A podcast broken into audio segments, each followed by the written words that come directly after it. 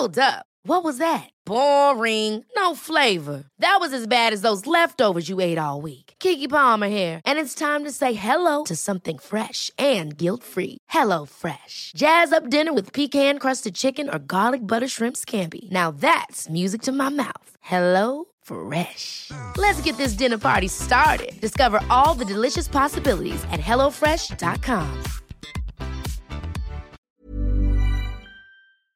Heraldo Radio. La HCL se comparte, se ve y ahora también se escucha. Esto es República H. La información más importante con el punto de vista objetivo, claro y dinámico de Blanca Becerril.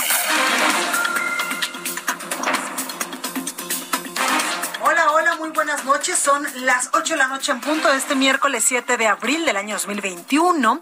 Yo soy Blanca Becerril, esto es República H y yo por supuesto que lo invito a que se quede conmigo porque en los próximos minutos le voy a dar toda la información más importante generada hasta el momento para que usted por supuesto esté bien informado de lo que ha ocurrido en el territorio nacional con el asunto del coronavirus, también con estos, este plantón que eh, pues eh, sostuvieron Félix Salgado Macedonio, el aspirante a la candidatura de Morena en Guerrero, también Raúl Morón, el aspirante a la candidatura en Michoacán, y estuvo pues ahí el líder nacional de este partido, eh, Mario Delgado, así que le voy a tener información primero en el INE, después en el Tribunal Electoral del Poder Judicial de la Federación también asuntos de coronavirus vamos a tocar en estos momentos porque dos personas se hicieron pasar, literalmente dos jóvenes se hicieron pasar por adultos mayores. Escuche usted esto para vacunarse. La verdad que hay que tener tantita decencia. Oiga, vamos a un resumen de noticias. Yo soy Blanca Becerril, esto es República H y comenzamos. En resumen. El dirigente nacional de Morena, Mario Delgado, y el ex candidato de este partido al gobierno del estado de Guerrero, Félix Salgado Macedonio, decidieron suspender el plantón que tenían frente al Tribunal Electoral del Poder Judicial de la Federación, ya que consideraron que no se trata de presionar a la autoridad ni de evitar ni de enviar el mensaje a la ciudadanía de bloqueos.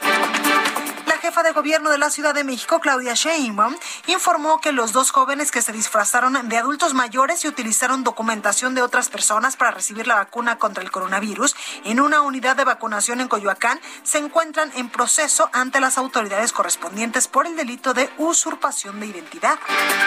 El canciller mexicano Marcelo Ebrard dio a conocer que este miércoles el laboratorio Drugmex, que envasa la vacuna china CanSino en México, entregará a Birmex 432.260 dosis del fármaco para seguir inmunizando a más mexicanos. El presidente Andrés Manuel López Obrador conversó vía telefónica con Kamala Harris, vicepresidenta de Estados Unidos y encargada de atender el asunto migratorio en Centroamérica. Un nuevo cierre de negocios por tercera ola de coronavirus será catastrófico para la Ciudad de México, afirmó el presidente de la Coparmex local, Armando Zúñiga, quien reconoció que existe preocupación de que se decrete de vuelta el semáforo rojo en la capital del país por las vacaciones de Semana Santa y de Pascua. Recorrido por el país.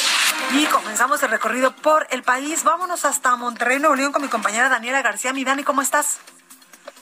Hola Blanca, muy buenas noches. Te saludo con muchísimo gusto. Hoy con buenas noticias desde la capital de Nuevo León. El gobierno federal confirmó que será la próxima semana cuando inicie la vacunación en el municipio de Monterrey y también en el de Guadalupe. Esto ayudaría a completar el esquema de vacunación de los adultos mayores en todo el estado. La autoridad anunció que la vacunación iniciará el próximo lunes 12 de abril, por lo que las brigadas Correcaminos eh, ya se encuentran en coordinación con las autoridades municipales regias y guadalupenses. En el caso de Monterrey, se estarán vacunando adultos mayores entre 12 y el 17 de abril en nueve, en nueve centros de vacunación. Se incluye la Arena Monterrey con modalidad de drive-thru, el Parque España, la Unidad Deportiva Bicentenario, el Parque Aztlán, la VM Cumbres, el Gimnasio Monterrey 400, el Estadio de, de Borregos en el TEC de Monterrey, el Teatro Universitario y el Colegio Liceo de Monterrey. Y en el caso de Guadalupe, la vacuna se aplicará del 12 al 15 de abril en siete puntos.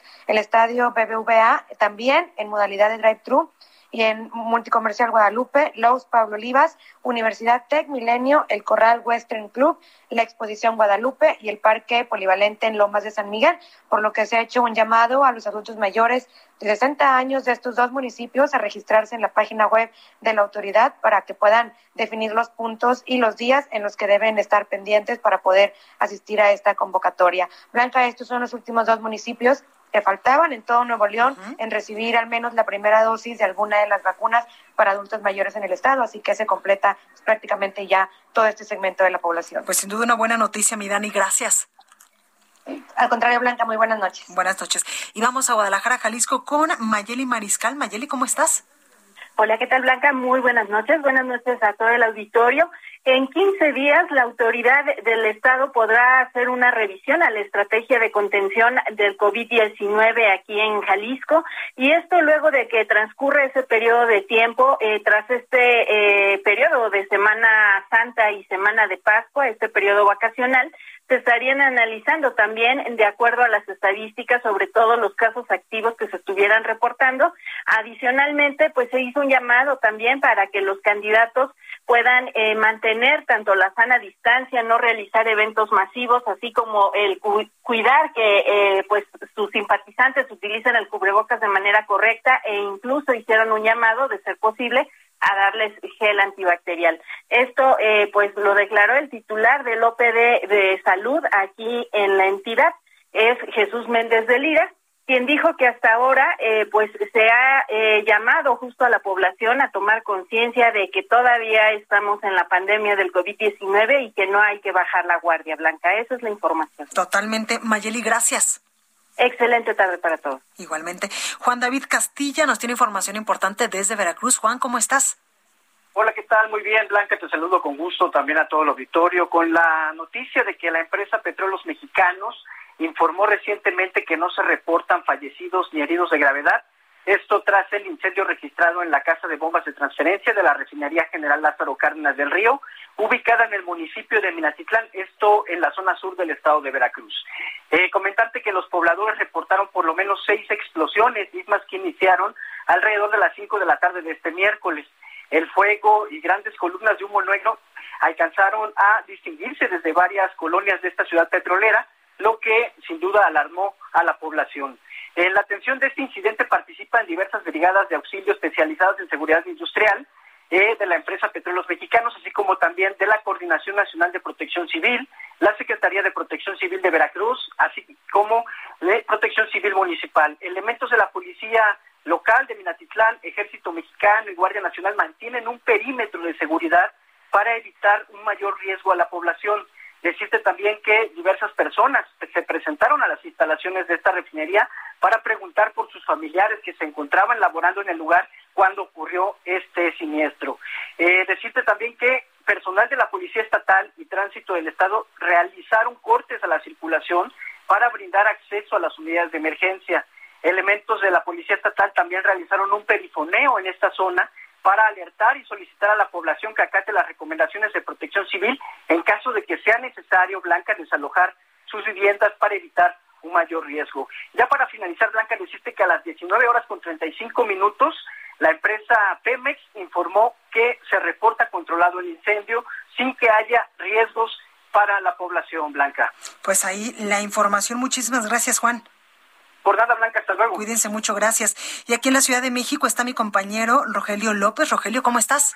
Hola, Blanca, es un placer saludarte a ti y a todo el auditorio. Te comento que el heroico Cuerpo Bomberos lleva más de dos horas tratando de sofocar un incendio de pastizal en la carretera México-Toluca, en el kilómetro 14, esto en la zona de Santa Fe. Y bueno, pues eh, afortunadamente ha podido tener el control ya de este mismo, no se ha expandido, pero sí tenemos mucha movilización de los servicios de emergencia debido a que, bueno, pues se está pidiendo más pipas de agua de, las delegaciones, de las alcaldías, perdón, están tratando de abastecer esa agua para poder así ya hidratar y poder eh, pues eh, profundizar y para que no se expanda este incendio. Y bueno pues con ello hay que tener mucha precaución debido a que nuestros amigos que vienen procedentes de Toluca bueno pues van a encontrar en esta parte pues mucho humo y hay que bajar muchísimo por favor la velocidad para poder atravesar esta parte del kilómetro 14, dirección hacia la Ciudad de México Blanca. Pues ahí la información, Rogelio, gracias. Muy buenas tardes y continuamos pendientes. Gracias. La nota del día.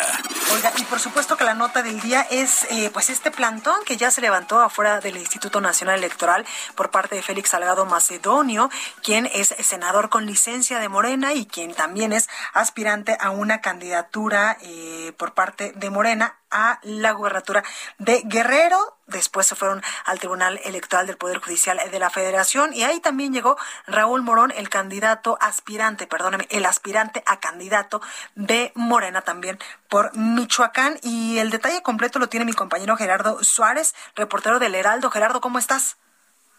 ¿Qué tal? Muy buenas noches, Blanca, a y al auditorio. Pues el morenista Félix Salgado Macedonio decidió mantener eh, organizó pues a sus simpatizantes para mantener un plantón en el Tribunal Electoral del Poder Judicial de la Federación y hacer lo propio en el INE, así como realizar más protestas en Guerrero, incluso en las casetas de las carreteras de esta entidad, para exigir que se le restituya la candidatura a la gubernatura por ese estado.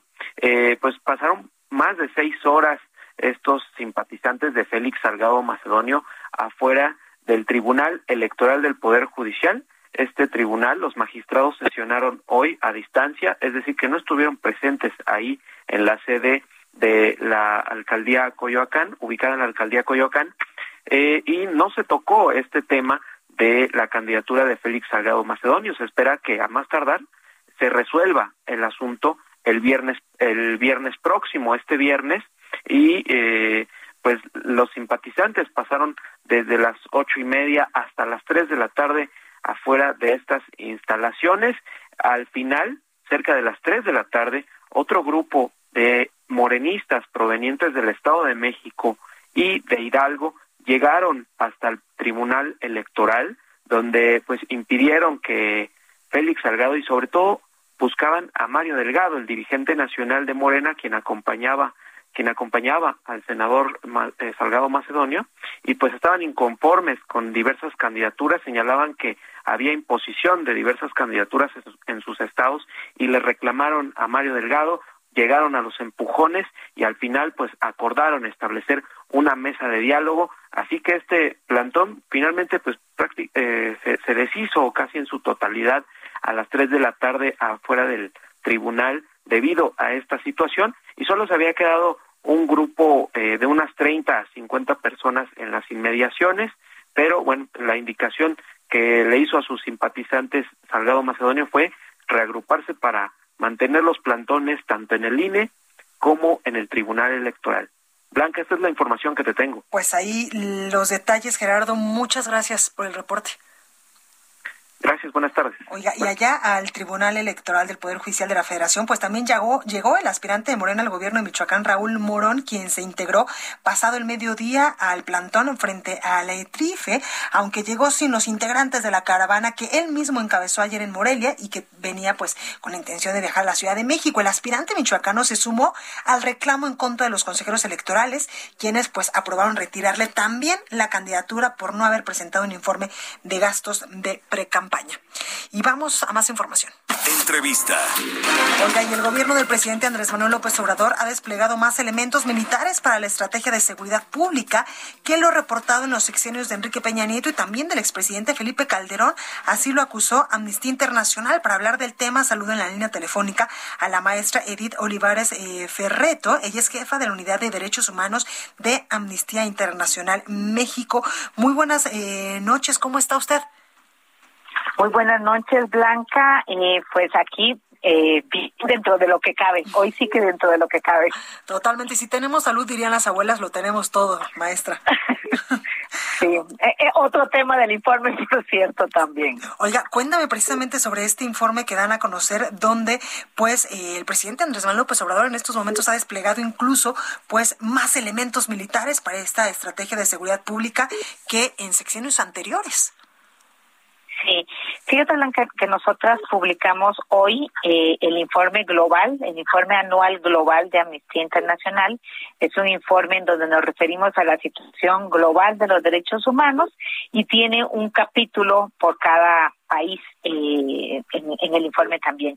Y en efecto, eh, como señalas, eh, hemos hecho anotación en el, en el capítulo que tiene que ver con México sobre el tema de la militarización de la seguridad pública en México. Como sabes, desde Amnistía Internacional nos hemos sumado a los llamados de atención, a la preocupación eh, por eh, el proceso de militarización de la seguridad pública en México. Y en el informe anual eh, recordamos dos cosas. Eh, un, elemento importante que es que en mayo pasado el presidente publicó un decreto, ¿no? Que, que establece que los militares irán a cargo de las tareas de seguridad pública hasta marzo de 2024 y el otro elemento es el que tiene que ver con la cantidad de personal militar que está eh, desplegado eh, en este sexenio, que en efecto, eh, según nosotras, nuestras comparaciones que hemos establecido, son más de 72 mil personas cada mes. Eso lo dice un propio informe de gobierno de, de esta administración y esa cantidad de militares es superior a la que había en sexenios anteriores. Totalmente, maestra. Oiga, y también, eh, pues, han dado cuenta del despliegue, eh, pues, de militares de la Guardia Nacional, que también se ha, eh, pues, implementado en este sexenio, sobre todo en las fronteras. Sí, eh, otra de nuestras preocupaciones, una, una tiene que ver con esto, con el número, digamos, simplemente con el número absoluto de militares eh, que, digamos que hay en el país y que vemos que se incrementa la presencia.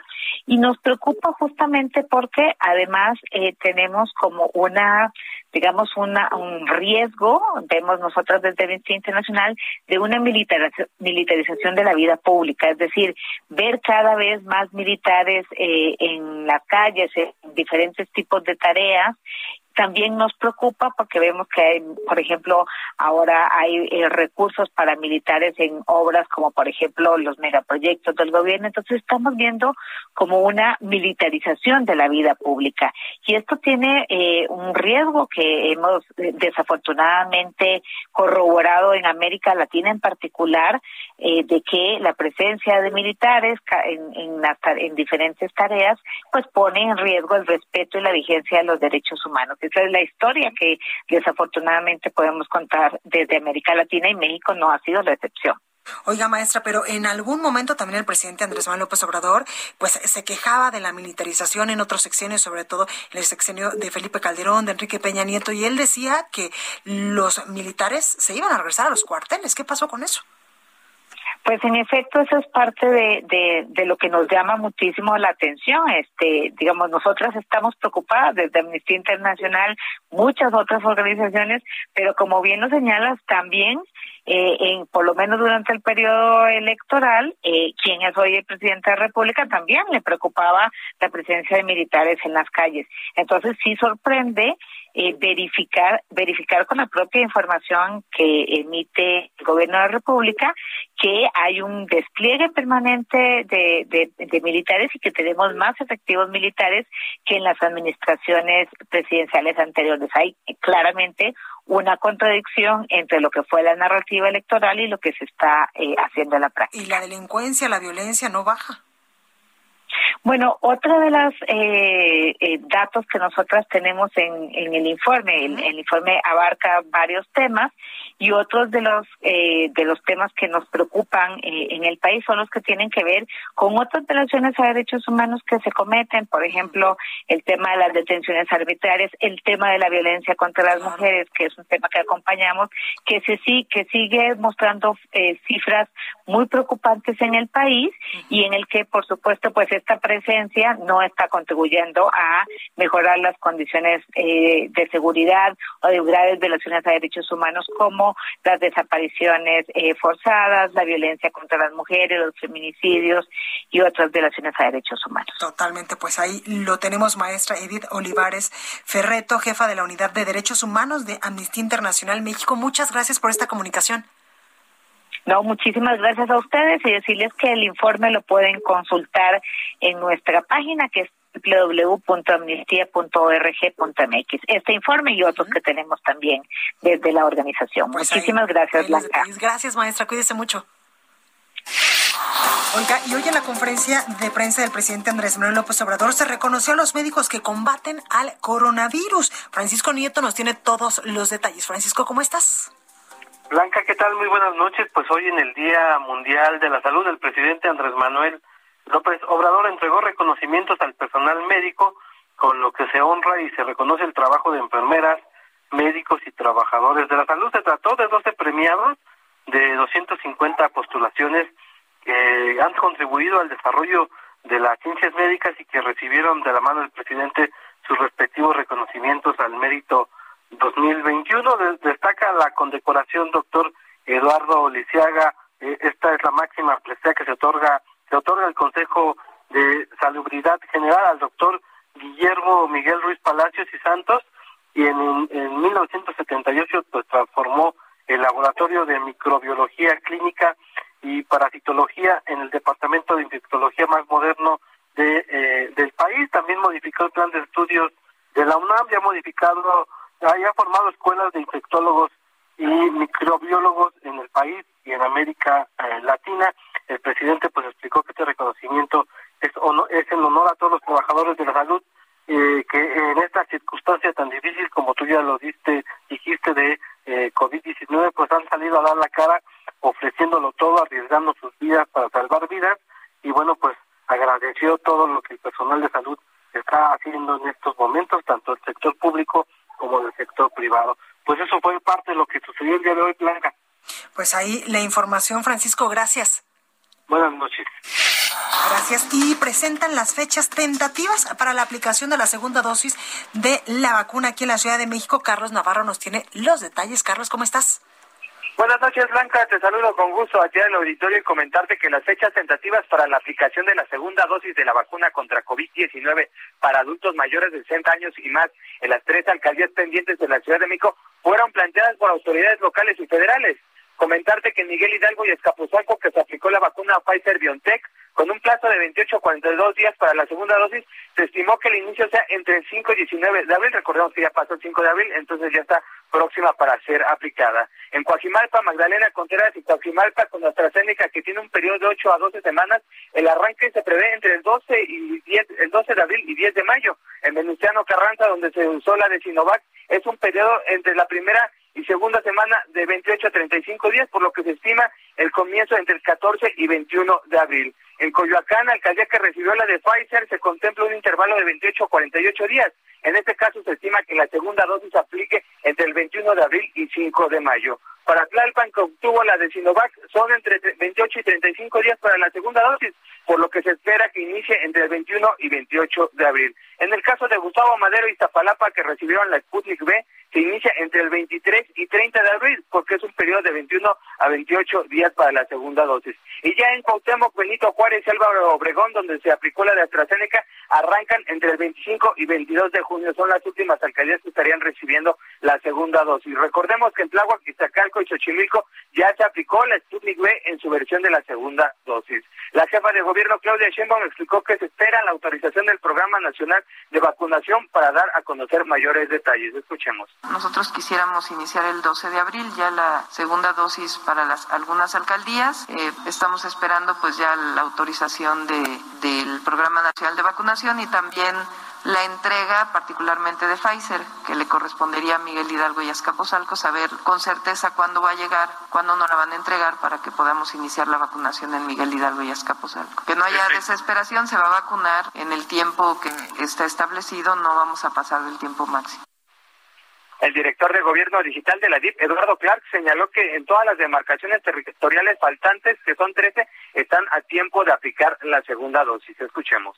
Como puede ver, en todas estamos dentro de tiempos. Esperamos que la gente que se vacunó en cada alcaldía pueda usar este calendario para saber más o menos en qué periodo puede ir previendo la segunda dosis de vacunación, aunque claramente vamos a estar especificando sedes, lugares, horas, citas, conforme tengamos la certeza de qué día vamos a comenzar.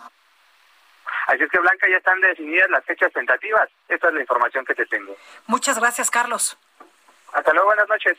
Pues ahí lo tiene. Oiga, vamos con mi compañera Itzale González a la nota amable de este miércoles. Yo soy Blanca Becerril. Esto es República H. No se vaya, que yo regreso con más información, que aún hay muchas cosas que eh, pues se nos están quedando en el tintero en información importante. No se vaya, que yo regreso con más.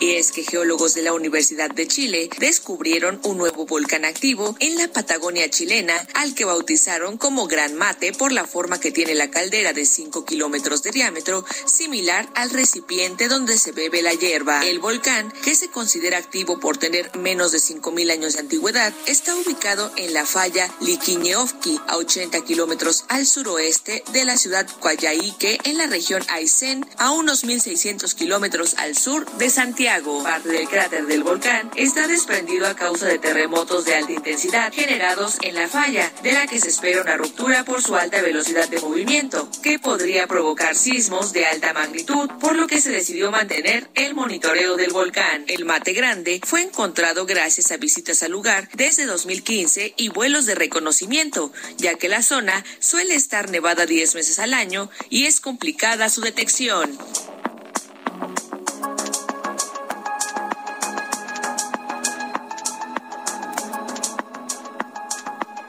Continúa escuchando a Blanca Becerril con la información más importante de la República en República H. Regresamos. Heraldo Radio, la HCL se comparte, se ve y ahora también se escucha.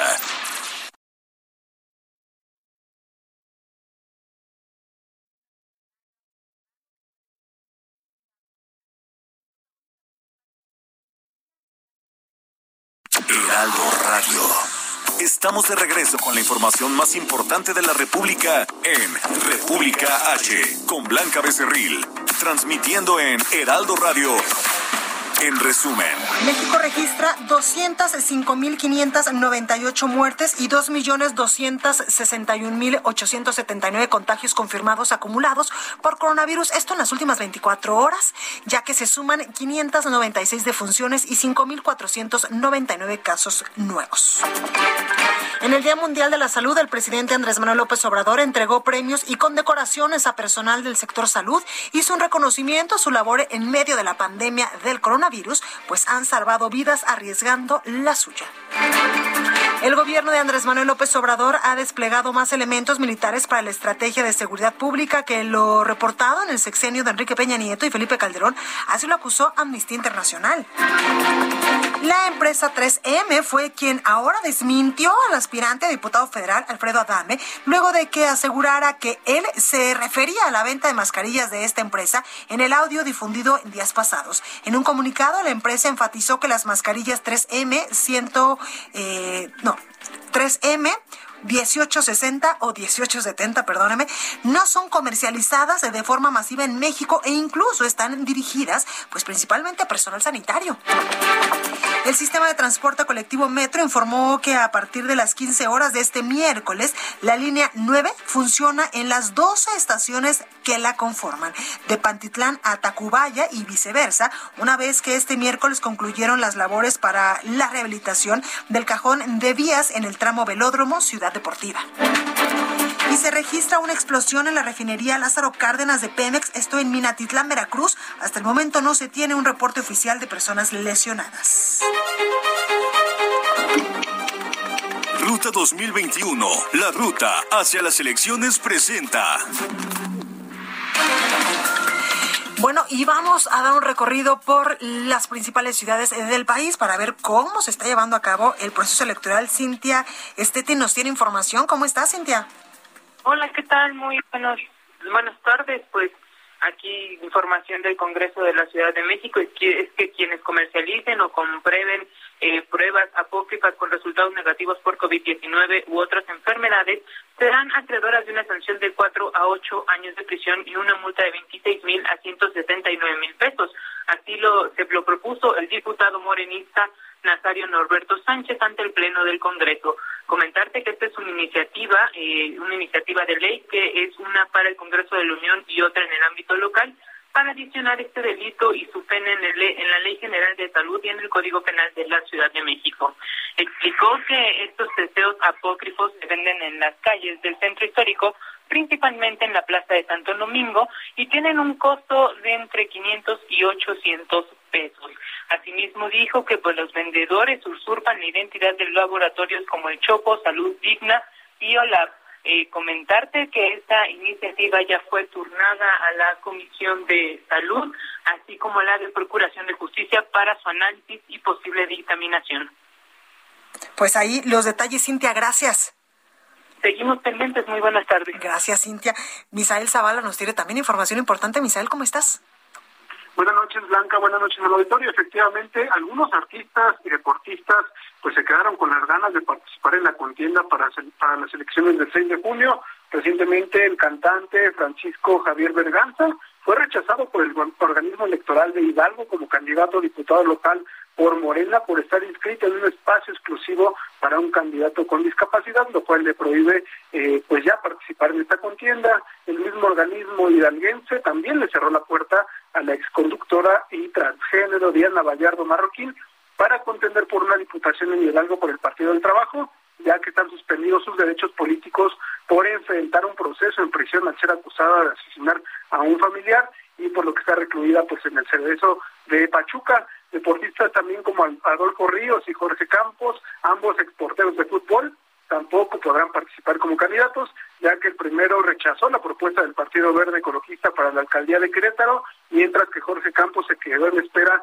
de una candidatura por el, eh, la presidencia municipal de Acapulco. En la carrera política tampoco podrán participar ya Carlos Villagrán, conocido por el personaje de Kiko, ya que no fue registrado como candidato a la gubernatura de Querétaro, y también José Luis Sánchez Sola, alias Echelis, quien es exdirector técnico de fútbol y quien iba como candidato a diputado local de Puebla por Morena, pero todavía pues eso no ha quedado definido. En el caso Blanca del luchador Blue Demon Jr., sigue vigente su candidatura por redes sociales progresistas a la de Gustavo Madero, pero recientemente pues fue denunciado ante la Fiscalía General de Justicia de la Ciudad de México por su esposa Mónica Carrillo por supuesta violencia de género, por lo cual pues quedaría ahí eh, pues pendiente esta situación del luchador Blue Demon Jr. para saber si podrá eh, pues continuar con esta candidatura eh, de redes sociales progresistas a la alcaldía de Gustavo Madero. Esta es la información blanca. Pues ahí la tenemos, Misael, gracias. Gracias, buenas noches. Y en más información electoral con mi compañero José Ríos. José, ¿cómo estás?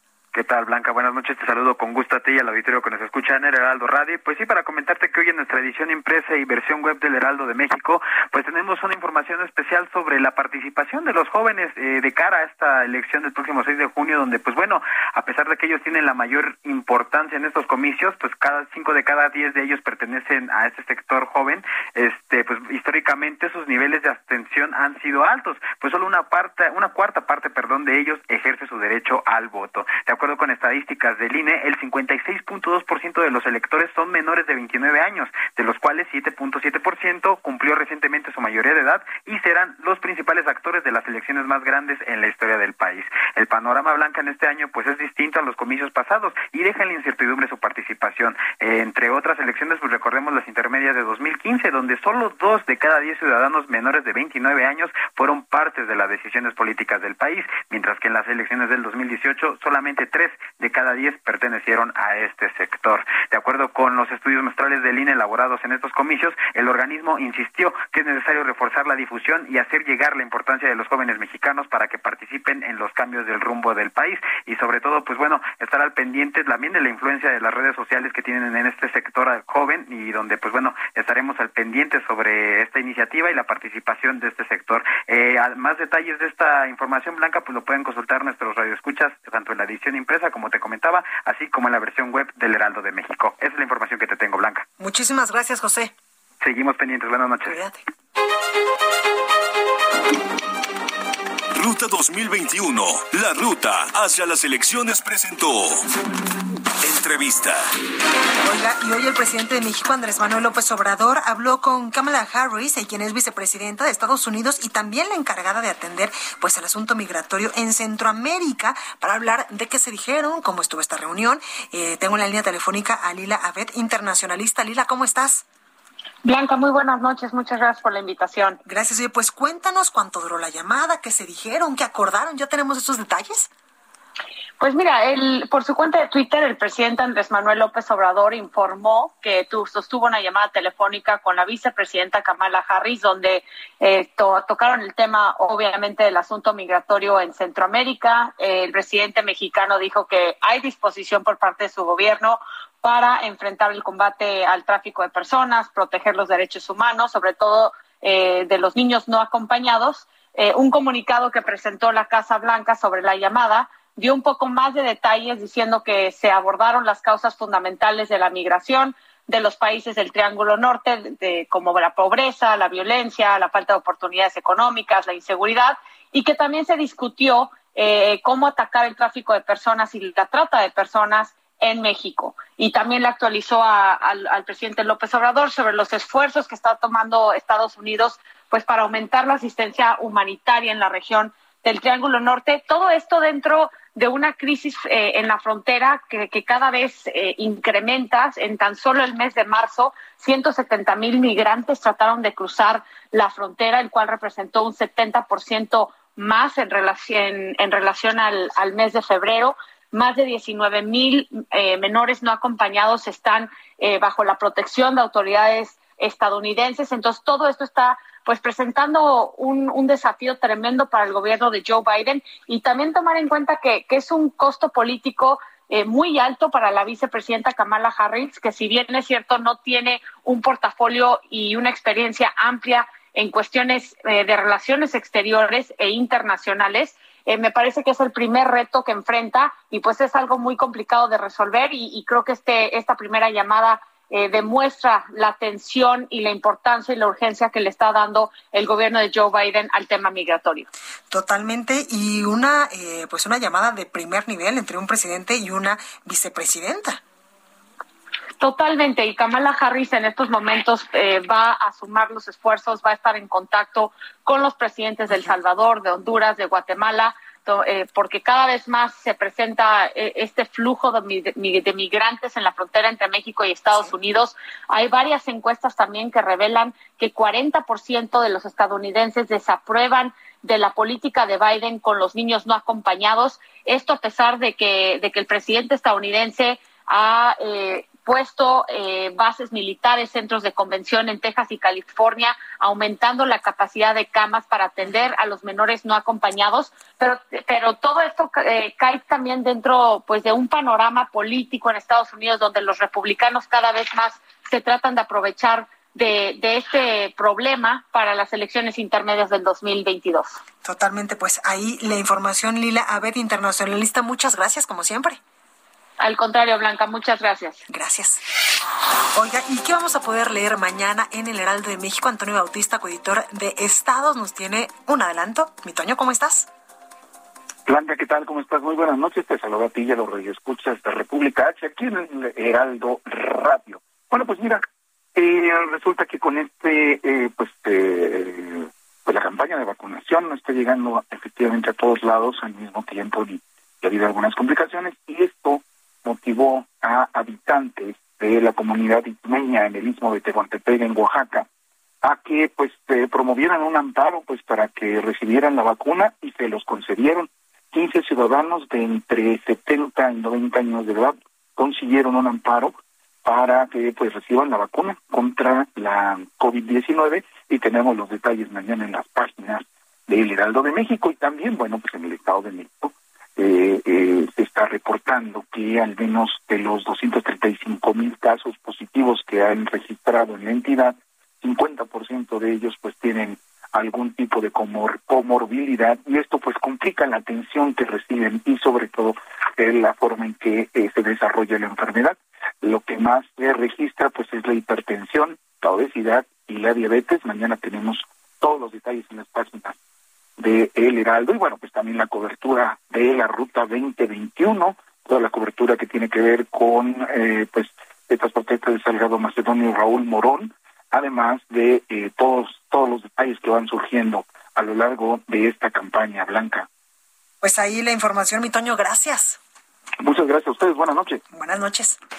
Deportes con Roberto San Germán. Ya está con nosotros mi Robert. ¿Cómo estás, Robert? ¿Qué tal, mi querida Blanca? Muy buenas noches. Buenas noches a la gente que nos sintoniza. Pues aquí andamos. Vamos a iniciar hablando de tu Cruz Azul. Oye, yo pensé que ibas a iniciar con Tiger Woods, que hoy leí una nota de, que ya sabemos que andaba súper rápido y furioso manejando y que por eso el accidente. No, pero además se equivocó de pie. Sí. En lugar de frenar, aceleró. Entonces, se quedó con el pie acelerando. Eso normalmente le pasa a la gente. Pues de repente se pueden perder. Pues yo creo que de repente se puso nervioso, no supo qué hizo y pisó el acelerador. ¿Y cómo ir a las Y si ya iba rápido, pues todavía más. Entonces perdió todo el control. Es lo que cree, eh, el, ahora sí que el, sheriff del condado, ahí en, donde fue la situación de este hombre que cree que, fue eso, porque no encuentran otra explicación lógica. ¿Y cómo, de las piernas cómo van? Las dos fracturadas, este, no han dicho nada. Hoy habló algo de Dustin Johnson, este eh, golfista norteamericano, pero no, nada más simplemente que está en su casa, está guardando reposo y la recuperación, a ver, a ver qué pasa con él. A ver, si camina, ya que se dé por bien servido, ¿eh? Jugar, quién sabe. Ay, no.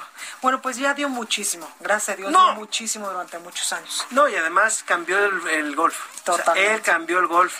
A él le debemos todo eso. Pero, ¿qué me ibas a decir del Cruz Azul? Cruz Azul, a ver, no entiendo. El Cruz Azul va y juega contra un equipo haitiano que Arcaje, así se llama, y empataron a cero con un equipo que realmente te das cuenta que no, no traía nada. pero nada. Y jugó con puros suplentes el Cruz Azul. No, bueno, una cosa, de verdad, ayer, pues porque uno se dedica a esto, me puse a ver el partido. No, bueno, de esas veces que no sabes ya ni qué hacer, si picarte un ojo, ponerte palillos para no dormirte. De repente veías ir el partido y decías, no puede ser posible. Eh, y hoy te toca ver la Champions y dices, wow, la Champions, y ah, ves la Conca Champions y dices, no, es un abismo. y, va, bien tu, Cruz Azul. Ahora esperar el fin de semana contra las Chivas, ¿no? Que sería el partido para buscar la victoria número 12 que creo que lo van a lograr, porque Chivas está muy mal, pero sí lo de la Conca Champions, y ojo, eh, se supone que México es el gigante de la Conca Champions, y ahorita está jugando, ahorita en este instante está jugando León contra el equipo de Toronto. Y van empatados, otro equipo mexicano que podría empatar. Y en un ratito, terminando en De León, juega América contra el equipo del Olimpia de Honduras. Entonces. ¿Y ahí se puede dar un buen partido? Pues eh, yo creo que sería uno de los más atractivos, digamos, por el nivel de los dos equipos. Pero sí, el de, el de León parecía que iba a ser fácil, pero no, van uno a uno al minuto 81, así que a ver qué sucede, porque además es en casa de León. Si tú me dijeras que es en, Toronto, pues te la compro. Sí, claro. Y lo puedes añadir, bueno, y la altura, o el clima, o me hicieron daño... Los tacos. como si en Toronto hubiera tacos. Oye, mi Robert, ahorita dices algo importante. Dígame. El nivel de fútbol que se da, por ejemplo, en Europa, en otros países del mundo, que te tienen todo el tiempo con el no, en la boca de ver quién va a meter el gol. Hoy, vimos el partido de la Champions entre el Paris Saint Germain ah, contra el Bayern Múnich. Oye, 3-2 quedó el partido en una nevada bastante interesante en Alemania. Y tú ves a un Mbappé que mete dos goles. Ves a Marquinhos que pone el, iba ganando 2 a 0 el PSG. Viene después la reacción de los alemanes, ponen el 2 a 2, dos cabezazos empatan a dos y de repente viene una jugada en donde Mbappé se vuelve a ir este chico maravilla, pone el 3 a 2, pero estuvo encima todo el partido el equipo del Bayern, que no la metieron porque no está Lewandowski, es de las situaciones que le pesó a, a Flink, no al entrenador pero ves el nivel. Los 90 minutos jugaron a tope los dos equipos. Obviamente el, el Paris Saint Germain esperando, aguantando y contragolpes con la velocidad que tienen sus delanteros. Pero tú de repente ves la Conca Champions y dices, por favor, señor, ¿qué te hicimos para merecer esto, no?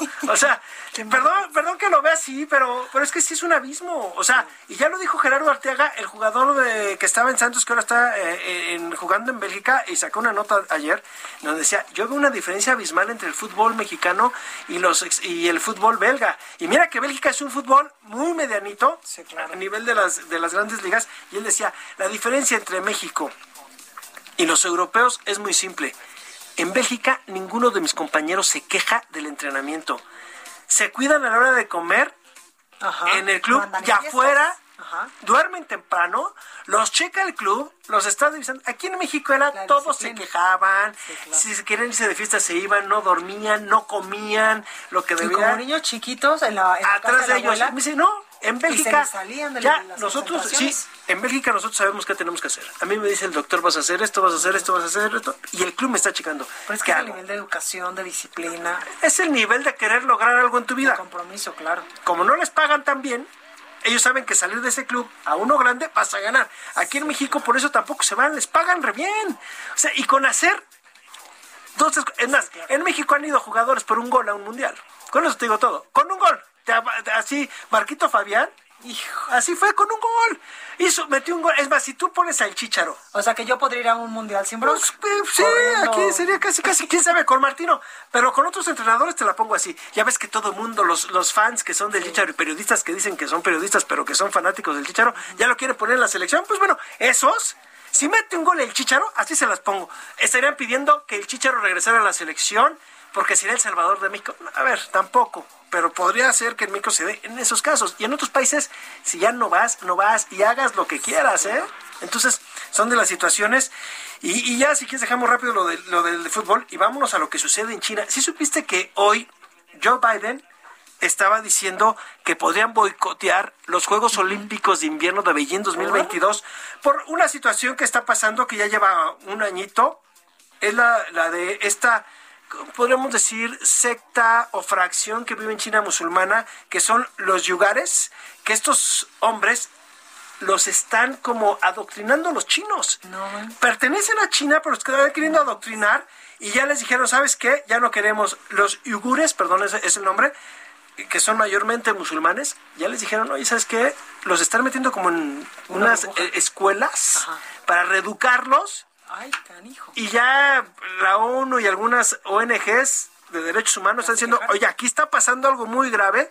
Y ya dijo Joe Biden, no vamos a permitir que ningún país haga este tipo de atrocidades. Y ya les dijo el primer, eh, ahora sí que el presidente chino ya les dijo, a ver, señores, no se metan casi casi no les corresponde. Xi Jinping ya les dijo, a ver, por favor no vayan a boicotear los Juegos Olímpicos de Invierno de Beijing 2022 por esta situación. Y dijo Biden, a ver, yo voy a boicotear lo que se me pegue la gana porque no estoy de acuerdo en que le cuarten los derechos algunas personas, nada más por ser musulmanes, ¿eh? Bueno, es que China hay un asunto importante en tema de gobernabilidad, en ah, tema de gobierno, y ahí ni siquiera el celular lo puedes utilizar, y entonces hay tanta restricción en redes sociales y en internet que... Bueno, es más, Google lo cerraron un rato. Ellos hicieron su propio buscador. Este, tienen muchas cuestiones en que no te dejan. Hay que recordar que también ya hubo algunos bloqueos, sí, con las marcas de celulares que quiso hacer Donald Trump a los chinos, algunas más. Esta famosa TikTok. Sí, Huawei ah, es, una de esas, Xiaomi la otra, pero lo que quisieron hacer con TikTok, esta ah, aplicación que también la quiso quitar, que si no se conseguía un socio en Estados Unidos, o sea, sí tienen un régimen en donde según ellos ya se abrieron al mundo, ¿no es cierto? Como bien dices, sí, los chinos están bien cerrados y le tienes que entrar, como dicen, ah, recordando la muerte de Tiamen, ¿te acuerdas de esa matanza a los, a los, a los este, estudiantes? Entonces, ah, hay cosas bien fuertes. Entonces, esta situación ya veremos en qué termina lo de Biden con Xi Jinping. claro.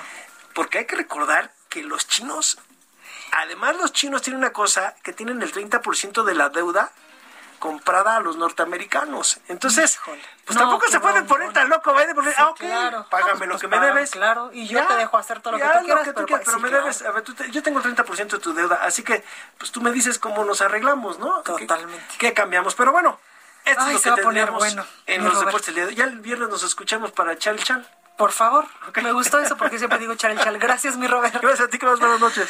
Oiga, y antes de irnos, escuche a Orlando Oliveros de El Heraldo Música, que nos preparó pues esta bonita sección. A ver qué nos trae hoy, a ver si algo de lo que pone pues es como de mi estilo, más popero o algo así. Oiga, yo soy Blanca Becerril. Esto fue República H yo les espero el día de mañana en punto de las 8. Cuídese mucho.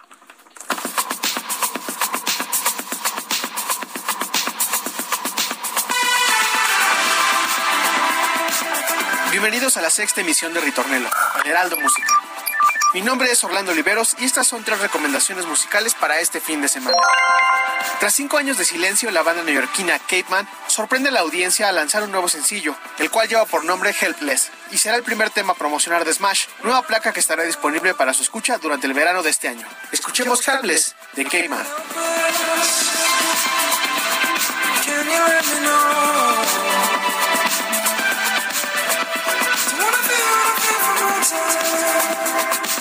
to let you go. You're always on my mind. You're always on my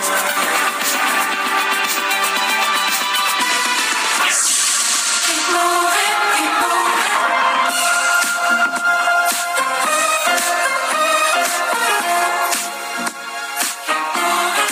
Soul está de vuelta a través del combo londinense Jungle, quienes tras lanzar el exitoso álbum Forever en 2018 y llevar su música a distintos puntos del planeta, en este pandémico 2021 están listos para lanzar nueva música. Se trata del tema Keep Moving, un adelanto que formará parte de Loving in Stereo, su tercer material de larga duración. Disfrutemos de este cadencioso tema con toques de soul, disco y gospel. Esto es Keep Moving de Jungle.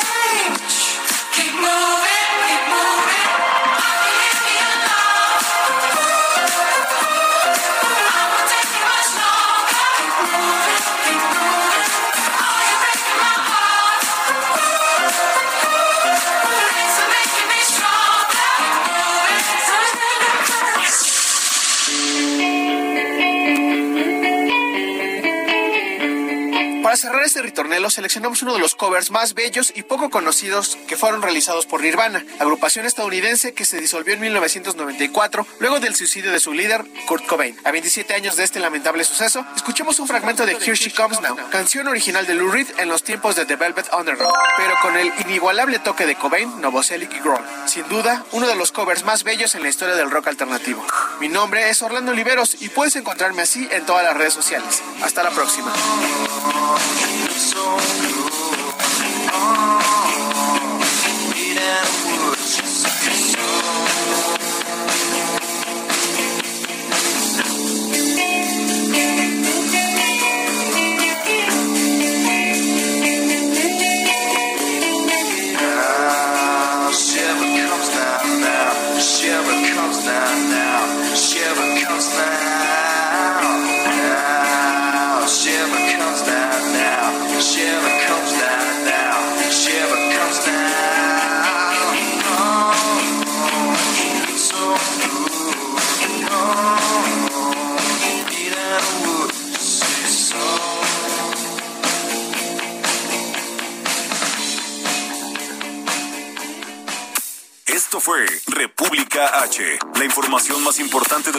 en el interior de la República, con el punto de vista objetivo, claro y dinámico de Blanca Becerril. Continúa escuchando Heraldo Radio, donde la H suena y ahora también se escucha.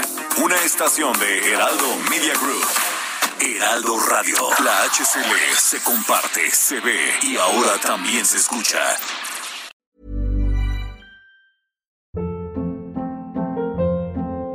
Hold up. What was that? Boring. No flavor. That was as bad as those leftovers you ate all week. Kiki Palmer here, and it's time to say hello to something fresh and guilt-free. Hello Fresh. Jazz up dinner with pecan-crusted chicken or garlic butter shrimp scampi. Now that's music to my mouth. Hello Fresh. Let's get this dinner party started. Discover all the delicious possibilities at hellofresh.com.